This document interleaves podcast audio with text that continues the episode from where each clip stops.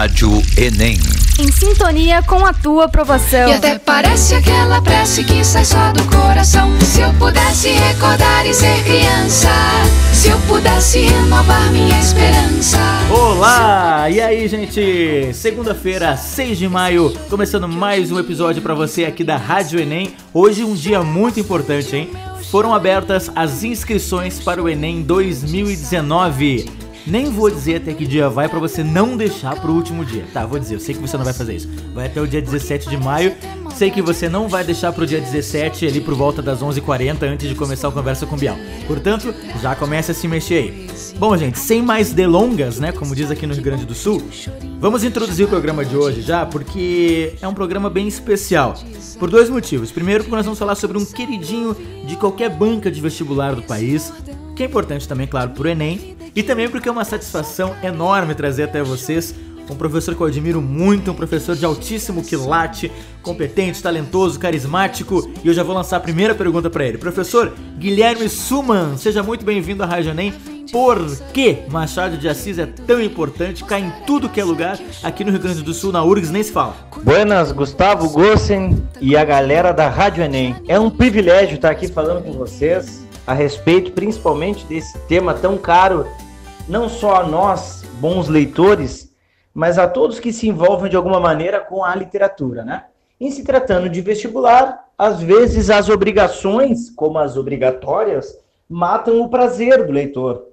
E o Machado é o típico escritor que resolve isso de maneira muito é, direta, né? Ele, é ele se torna um compromisso, porque é, é muito frequente nas provas, como tu disseste, mas também nos delicia aí entregando trabalhos atemporais. É o escritor que é um divisor de águas, né? Toda literatura de formação, desde o período colonial, né? buscando se encaixar numa realidade intelectual, social e histórica brasileira, resultam em 1822, né, com a independência do Brasil, resultam numa literatura que pós este evento, após este evento, começa a buscar uma identidade brasileira para poder né, fundamentar um pertencimento. E aí veio o romantismo. Bom, o Machado nasce como escritor neste entremeio do romantismo adiante, né? E ele acaba sendo um corte, uma ruptura muito, é, é, é muito explícita, principalmente com a sua obra Memórias Póstumas de Brás Cubas, de 1881, já no final do século, quando ele vai lançar né, luz sobre o realismo, uma corrente que na Europa também teve é, notória influência em outros escritores e também da própria prática de um Flaubert, de um Dostoiévski, né? É, um essa de Queiroz, é, revelou grandes talentos da literatura ocidental. E o Machado é a nossa versão realista, inclusive fundadora deste movimento, aqui no Brasil com o seu Memórias Póstumas. O que, que muda? Muda que é tudo que foi construído para chegar até o romantismo passa a ser visto de uma maneira muito mais crítica e muito mais complexa a partir de Machado. Ou seja, ele complexifica uh, e, e torna a visão crítica muito mais madura quando ele também, em sua escrita, abandona um estilo romântico convencional e adere a esse arrasador, ácido, irônico discurso realista. O Machado é um grande retratista da anatomia moral de uma sociedade hipócrita, desfigurada, né, contraditória.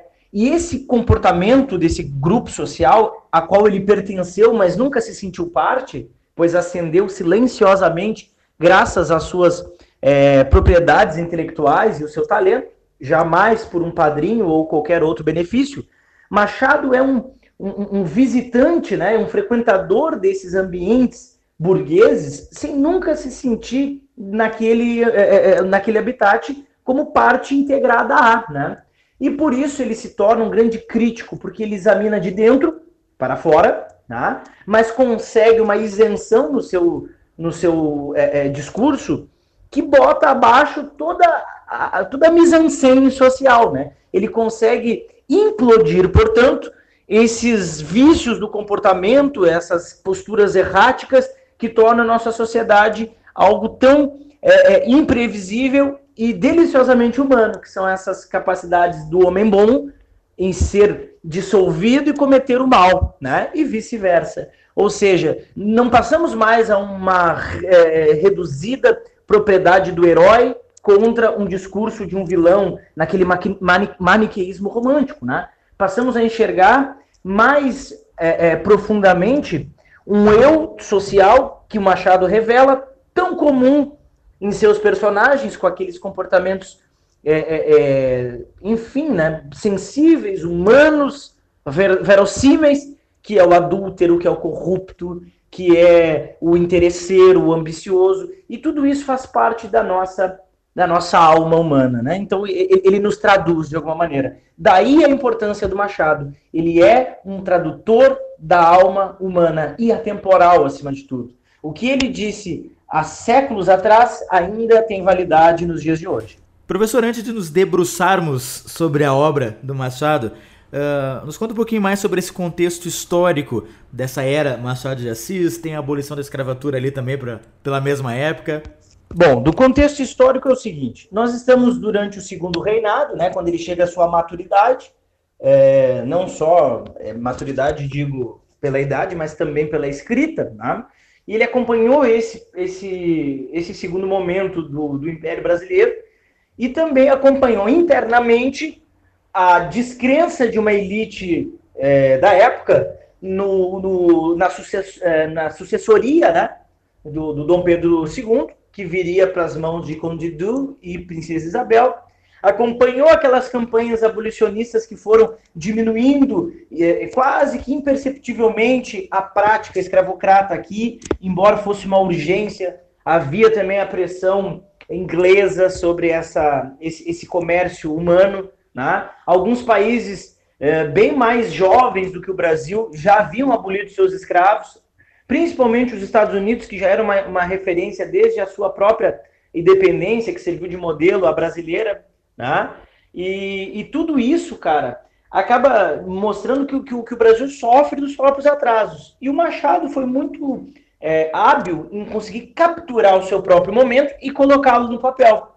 O que é raro, né? Um escritor, quando se debruça sobre o passado, tem um material extenso, imenso e até mesmo um afastamento crítico para poder é, discuti-lo, para poder, enfim, né, é, localizar algumas questões que são pertinentes. Agora, o maior é, potencial do Machado como escritor, entre outras coisas, a, a, além da sua própria é, produção estética, seu domínio da língua, suas referências, enfim, outros, outros qualificativos, eu acredito fortemente que essa capacidade do, do autor em conseguir inserir-se né, como ente social e, ao mesmo tempo, analista desse lugar e desse tempo-espaço. Né? Ou seja, o Machado analisa seu próprio tempo. E isso, além de, de, de difícil, né, é, nas mãos dele, vira um documento de época. A exemplo da sua obra, que já foi leitura da URGS, Esaú e Jacó, né, que faz uma análise irônica, como era da sua, do seu modo, a sua maneira, a sua digital, né, irônica, corrosiva, destruidora, é, da transição império para república. Quando do golpe da república em 1889, po, eh, ano posterior à abolição, Machado acompanha tudo isso, como inclusive funcionário público, né, chegou a ascender a cargos é, relevantes é, ministeriais, né, então Machado ele foi um grande é, é, é, inspecionista dessa realidade política brasileira. E sobre a questão da abolição, muito se disse no passado né, que o Machado ficou em cima do muro a respeito do tema, se colocando, é, digamos assim, que, que de lado, se, se, colocando apenas como um observador dessa questão, sem nunca se pontuar. Ora, que na escrita dele, por sua vez realista, realmente ele descreve mais do que é, é, é, do que adjetiva é uma verdade, mas ao passo em que ele coloca o ser humano cometendo um ato bárbaro, né, de, de é, é, é enfim, né, submeter um outro ser humano a, a um castigo físico, por qualquer motivo que seja, e, e reduzi-lo a um objeto, isso já mostra que o Machado, sim, tornou aquele assunto relevante e, pela sua condição racial, jamais seria favorável ao discurso escravocrata não é verdade? Machado, um mulato, descendente de negros, né, que quando trabalhou no ministério se posicionou sim, né, trabalhou diretamente é, como um dos, dos é, auditores da lei do ventre livre e sempre teve um discurso favorável às, às mães negras. Né? Então a gente pode é, é, conhecer essa faceta abolicionista do Machado, mais na sua vida privada, né, ou do seu serviço público, do que na sua vida literária. Realmente na vida literária fica mais, é, é, é digamos assim, que é mais difícil de, de, de, visualizar, né? Fica mais complexo essa, essa, essa relação do leitor com um engajamento. O leitor não vai identificar um discurso à maneira de Castro Alves, né? O leitor não vai encontrar ali uma militância dentro dos seus escritos. Mas temos é, é lugares na sua literatura que, que tomam conta desse, dessa capacidade de, de falar sem dizer muito, né? Que é um dos dons do Machado. Ele faz muito com pouco. E passagens como o caso da vara, o pai contra a mãe, que são contos célebres dele, é, fica evidente né, a sua relação com o discurso pró-abolicionista, ou, ou mais do que isso, né? Naquele momento, como um, um, analista realista, um escritor que coloca a sociedade num divã, nem é pró-abolicionista, eu diria, é, é, é um denunciante da escravidão e de como ela operava, da maneira desumana com que os aparelhos escravocratas é, enfim, né, submetiam os negros àquele tratamento. Sempre quando se faz um resumo de Machado de Assis, se separa a primeira fase, romântica, e a segunda fase, realista. Queria saber a importância inicialmente, professor, dessa primeira fase e também a importância de fazer esse resumo, essa separação, até para colocar cada coisa no seu devido lugar e tempo. Perfeito, perfeito, Gustavo. É, localizar esses, esses momentos do Machado para fins didáticos é, sempre é muito relevante, né? É, lembrando que ele é um, um, escritor muito multifacetado. Ele foi da poesia parnaso romântica para o teatro, né, onde ele também teve visibilidade à época. Uh, um maestro do conto, talvez até hoje, um, não, talvez não, estou sendo talvez generoso aqui para não envolver o meu gosto pessoal, mas certamente sem, sem é, enfim, né, sem tirar nem pôr, o maior contista brasileiro de todos os tempos, influência para outros tantos que vieram depois dele, né? Então, no conto ele é muito importante também, esses contos abordam já a matéria-prima do realismo mesmo, né? Mas na prosa longa, no romance e na novela, ele realmente teve uma fase romântica, né? Influenciada pelo Manuel Antônio de Almeida, para quem com quem ele teve uma boa relação, né? Influenciado pelo José de Alencar, que foi um amigo de longa data, né? Uh, ele teve uma relação harmônica com os escritores do romantismo, embora depois vá refutá-lo quando fundar o realismo. É, por mais que ele ironize o romantismo, daquele mesmo romantismo que ele praticou, não se nega a, a, a, o degrau que o romantismo, a escada que, que isso foi na formação intelectual do Machado. Né? A gente poderia pegar referências estrangeiras, até da qual ele fez leitura, Chateaubriand, por exemplo, não, não tem como negar, né? Uh, mas enfim, Machado realmente teve didaticamente uma fase romântica, aonde a gente reconhece os romances Ressurreição, Helena, Yaya Garcia e A Mão e a Luva. São mais lineares, são mais esquematizados, psicologicamente mais superficiais, né? Ali já tem um embrião do grande Machado que ele viria a ser? Naturalmente que sim, né? Digamos assim que o fruto vem dentro da casca, usando palavras do mesmo para definir a sua captura. Né? Machado contra Machado, digamos. É, tá? é o fruto dentro da casca. Ali a gente já percebe que tem um grande escritor. Mas faltava ali ainda um ímpeto, uma coragem, talvez, de romper alguns lugares comuns do romantismo, que era o gosto de época unânime né? na, na, na, vida dos leitores, ou no caso das leitoras mais ativas. E a crítica poderia, é, daqui a pouco, não reconhecer um escritor que inovasse como ele propôs com as suas memórias póstumas. Mas imediatamente ele teve o reconhecimento, não geral, mas enfim, né, o reconhecimento da crítica e do público ainda em vida. E com relação à segunda fase? A segunda recusa várias questões da primeira, né? A segunda, também conhecida como fase realista ou madura, já incorpora no discurso a complexidade psicológica, né? As quebras de linearidade, que ele vai investir em romances como é, Isaú Jacó, Memórias Póstumas, é, é, é, Dom Casmurro, né? Então, nessa fase madura, que é a mais relevante do Machado e da literatura brasileira como um todo, ele, ele ele não desaprende as técnicas românticas, inclusive herda alguns cacuetes de quando a sua experiência romântica lhe fez um escritor de folhetim. Certo. É, uma das características que ele traz de lá, por exemplo, é a velha mania de conversar com o leitor ou com a leitora para dar maior aproximação do, do, do, leitor ou da leitora para com o texto. Né? A gente nota isso quando, quando interage com Dom Casmurro, com Quincas Borba, enfim. Mas sim, essas duas fases devem ser divididas. Todas as outras a, a, abordagens do Machado, textuais, seja poesia, o conto, o teatro, também deve ser minimamente conhecido. Né? Uh, mas saliento que a fase crucial é a segunda, sem sombras de dúvida. Agora, chama a atenção que essa segunda fase ela é carregada de reverências, né? seja ela plástica, temática, narrativa. Né? Ele se torna um, um corajoso é, contador de histórias, né? um corajoso é, é, escritor que avança fronteiras não antes conhecidas pela literatura brasileira, como, por exemplo, uma incursão sensível naquilo que no futuro chamaríamos de fantástico né? ou sobrenatural, que é o caso do, do, do Brás Cubas estar morto quando narra suas memórias. Isso numa literatura de Moacir Sclia, de, de enfim, de, de Jorge Luiz Borges, de, de Murilo Rubião, não soaria estranho, né? Mas naquela altura foi deveras é, inovador. Então Machado ele é inovador nessa segunda fase.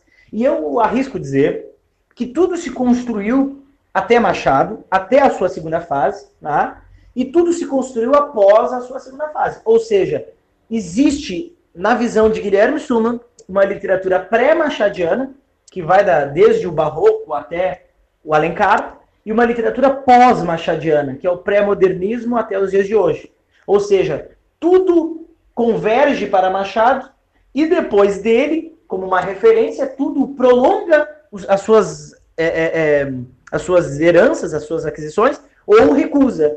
Ou seja, já tem um processo até de divergência a Machado um supra Machado, quem sabe, tenta surgir aí pela mão de tantos outros bons escritores a partir dele. Né? Mas com certeza ele é o divisor de águas da literatura brasileira.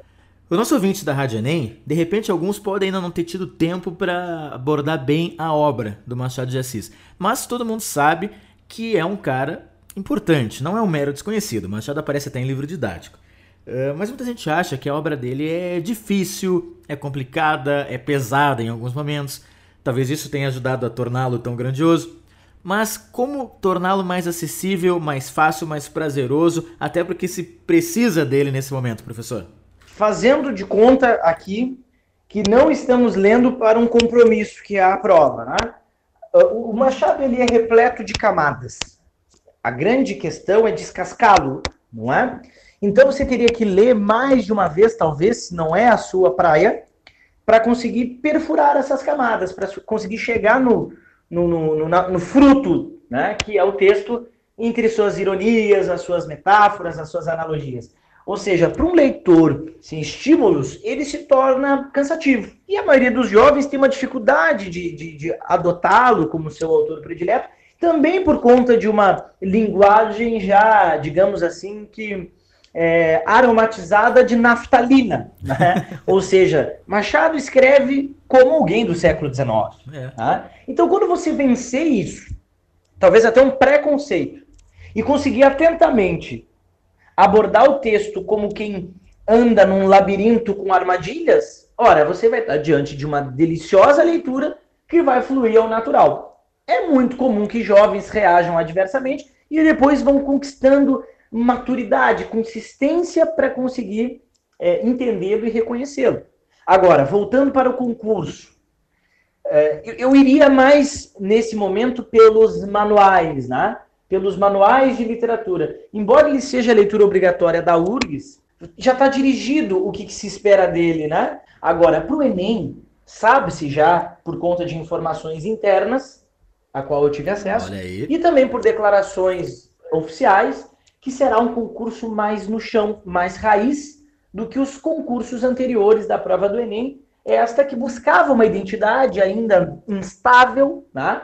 foi mudando de ano em ano, de gestão em gestão, tentando encontrar o seu lugar, tentando encontrar a sua cara, por mais que o discurso seja apartidário, não tem como negar que vai ter um sopro do que essa atual gestão entende como fins para a educação. E, e a literatura, nesse momento, tem a, a vantagem, né, pelo menos a canônica, a clássica, de cair nas graças desses atuais gestores. Então, creio sim que é, que é a reascensão da literatura na prova do Enem, da interpretação do texto literário, do saber ler a literatura, muito menos do que uma aquisição crítica ou moderna, né, ou, ou desconstruída. A gente volta a uma, uma interação mais tradicional com a literatura. E daí Machado tem é, larga motivação para estar nessa prova do Enem.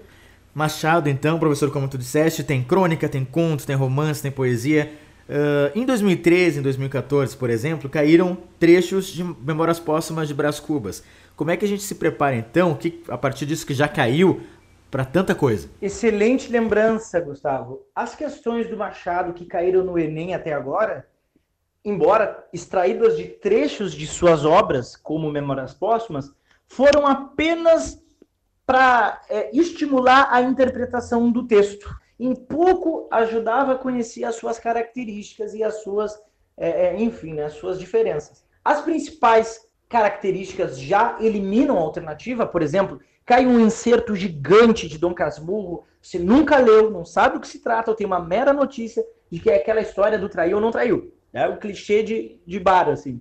Ora, procure reconhecer palavras-chave da natureza machadiana uma profunda análise psicológica. Ó, isso é bom. Né? Um texto objetivista, racionalista, né? a ironia, são pistas que essas palavras, né? universalismo, impessoalismo, que, que, que vão nos é, é, facilitar a vida. Ao contrário daquelas palavras-chave que servem justamente para o contrário, como é um texto carregado de subjetividade, sentimentalismo. Ó, vejamos, é, a fase madura de Machado é não, né? Então, essas pistas, dominar essas ferramentas, há de se ter é, é, é, prioridade. Né? Para dominá-las, basta ler os bons manuais e, se possível, interagir. Ora, quem sabe até a prova, ou enfim, né, uma vez na vida, interagir com o texto machadiano, pelo menos para sentir o cheirinho. Né? Pega um livro do Machado, abre, bota os olhos nele né? E veja como é diferente aquilo que ele propõe. Vale a pena fazer um resumo só sobre os personagens, as características deles? Brás Cubas, Quincas Borba, Bentinho. Eu lembro que quando eu fazia o meu estudo, eu fazia aqueles mapas, sabe? Aqueles esqueminhas que puxa uma seta pra cá, fulano casou com a fulana, bota uma aliancinha. O que, que tu sugeres? Então, isso vai variar muito de como a pessoa é, é, interage com seus estudos, como é que ela reage a estes, né? Mas com, digamos assim, uma uma certa é, é, é, experiência, não só minha, como a tua, que foi concordante com o que eu ia dizer, né? De já, digamos assim, que cancheiros no vestibular, e quem está nos escutando, aprenda com os erros e os acertos dos outros, né? Não precisemos passar pelos complexos é, percalços da vida para aprender com os nossos tomos. Aprendamos com os tomos dos outros. Isso é um grande aprendizado e uma grande malandragem, né? E na hora da prova, nada mais útil do que doses de conhecimento e doses de malandragem. Tá? Ó, eu não fazia mapa mental na época e eu não fazia muito resumo nesse primeiro vestibular que eu fiz lá nos idos de 2000 Guaraná Corrolha. E no final eu fiquei devendo, né? Não tinha a administração das informações que eu devia para a hora do concurso. E a partir daí, a exemplo do que tu fizeste, eu também comecei a fazer resumos localizando o nome da obra, o narrador, o tempo que se passa, o contexto e um breve, uma breve notícia dos personagens. E tudo isso com fluxogramas que para mim era legível, né? E aquilo facilitou a minha vida, um bom caminho para chegar até uh, a minha aprovação. Professor Guilherme Suman, qual é a tua obra preferida do Machado de Assis? A minha obra preferida do Machado ah, e tu é sacana, né, cara? Eu divido o coração, assim, entre Memórias Póstumas e Dom Casmurro, apesar dos clichês, mas Dom Casmurro tem uma vantagem, porque eu, eu tenho uma relação com esse texto é, com outras intimidades. Eu, eu, eu, eu, roteirizei o Dom Casmurro e adaptamos para o teatro em 2017 para 2018, quando o Solução Vestibulares lançou lá o seu, o seu projeto de adaptação das obras, e uma interação artística com os conteúdos do vestibular. E a gente fez uma, uma adaptação extremamente fidedigna e profissional, que se apresentou lá para mais de 500 pessoas. No auditório da Assembleia Legislativa do Rio Grande do Sul. Foi uma experiência mágica, porque além de escrever e penetrar o reino brilhante do Machado e inspecioná-lo, né, invadi-lo de dentro para fora, conhecê-lo em suas minúcias, é, vestir-me de suas palavras, eu também pude representar lá junto do elenco, na minha outra faceta aí, caminhando nas artes é, dramáticas, né, nas artes cênicas, eu pude viver na pele personagens machadianos. E o Dom Casmurro, então, se converteu rapidamente ao primeiro lugar do meu topo, mas ressalvo que no segundo lugar ali, quase que na curva do Sena, nós temos a Memórias Póstumas, que é um texto definitivo na vida da literatura ocidental. Para finalizar, professor, eu não poderia deixar de perguntar sobre a foto que foi divulgada semana passada sobre o tom de pele verdadeiro de Machado de Assis. Essa pigmentação que trouxe literalmente cor a Machado, a gente vem aqui batendo uma tecla que eu, como professor, e vários colegas, e sei que tu também, por ser uma pessoa bem intencionada com a história e, e revisá-la, nunca é, é, enfim, né, nunca é em vão, é sempre para fazer justiça ao passado. Nós gritamos há muito tempo isso que é um desconhecimento ah, assustador. Machado era um homem mulato, era um homem negro. Né? Machado era um homem negro. Machado era um mestiço, acima de tudo, por ter também ascendência branca. Então, em outras palavras, ele é o próprio brasileiro. Né?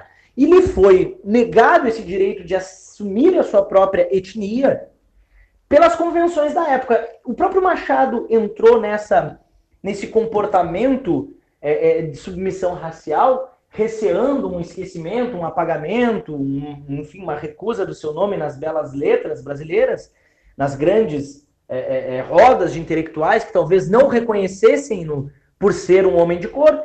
As pinturas lhe, lhe retratavam brancos, retratos também lhe expunham mais esclarecido.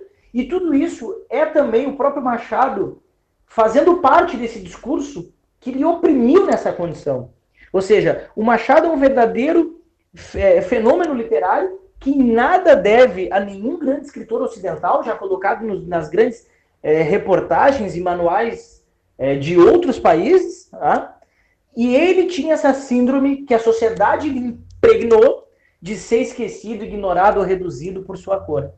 E por isso, reparar isso agora, esse, esse, esse fato, é necessário, porque tem uma geração de leitores que nem notícia disso tinha, né? E talvez isso fortaleça mais ainda vários discursos é, racistas, vários discursos preconceituosos, porque a gente tem uma, uma ideia de que a grande intelectualidade brasileira e as grandes ações benevolentes pró-escravos ou pró-negros desde a abolição vem da mão dos brancos, quando em verdade não, né? Machado fez a sua história e a história das letras brasileiras sendo ele um negro. A abolição antes da, da campanha pública e oportuna né, de Princesa Isabel teve um forte coro da comunidade negra. Né? Depois a gente vai ter um Lima Barreto, também negro, um Cruz do Souza, negro, uma Firmina dos Reis, negra. Né? E onde é que eles estavam? Relegados a uma invisibilização da, da, da dominância intelectual europeizante e às vezes é, é, extremamente fatal, né? a ponto de levar o Cruz de Souza a quase o esquecimento. Seu talento foi maior e acabou sendo restituído nas letras brasileiras. Mas Machado entra para a história como o maior escritor de todos os tempos e, acima de tudo, um homem negro dessa nação de, de, de gentes de várias cores, vários credos, várias crenças e que a gente se hermane nessa é, intenção de se olhar sempre como iguais. Professor Guilherme Suman, muito obrigado pela tua participação aqui na Rádio Enem com essa contribuição tão valiosa sobre Machado de Assis. Eu agradeço infinitamente o convite, foi uma delícia para mim poder falar do Machado aqui com vocês. Gustavo, que é um cara sem rasgação de seda aí, que é um parceiro de longa data e vai ter sempre de mim aqui à, à disposição. Esse, esse, esse, pouco conhecimento que a gente vai passando adiante aí, teu serviço é maravilhoso, né? Falo isso como educador, vejo assim a tua a tua luta, e não é de, de agora, né? A gente está junto nessa estrada faz algum tempo. É verdade. Sempre empenhado em levar mais e o melhor para quem precisa disso. É quase um Don Quixote né? da educação aqui na pequena província do Rio Grande do Sul, que ainda tem muito que aprender com as boas intenções como a tua. Te Valeu. parabenizo por isso, te agradeço o convite e agradeço a quem nos escuta por partilharmos um pouco de literatura, experiências e, sem dúvida nenhuma, Machado de Assis. Um grande abraço. Valeu, professor. Até a próxima. Me recompor agora depois desse elogio tão sincero desse grande professor, desse grande parceiro. Pessoal, até a próxima. Bons estudos aí. Rádio Enem. Diz ao bandolim pra assim. Porque parece até maldade. Ai, meu chorinho, eu só queria transformar em realidade a poesia. Ai, que lindo, ai, que triste, ai, que bom de um chorinho chamado Odeon.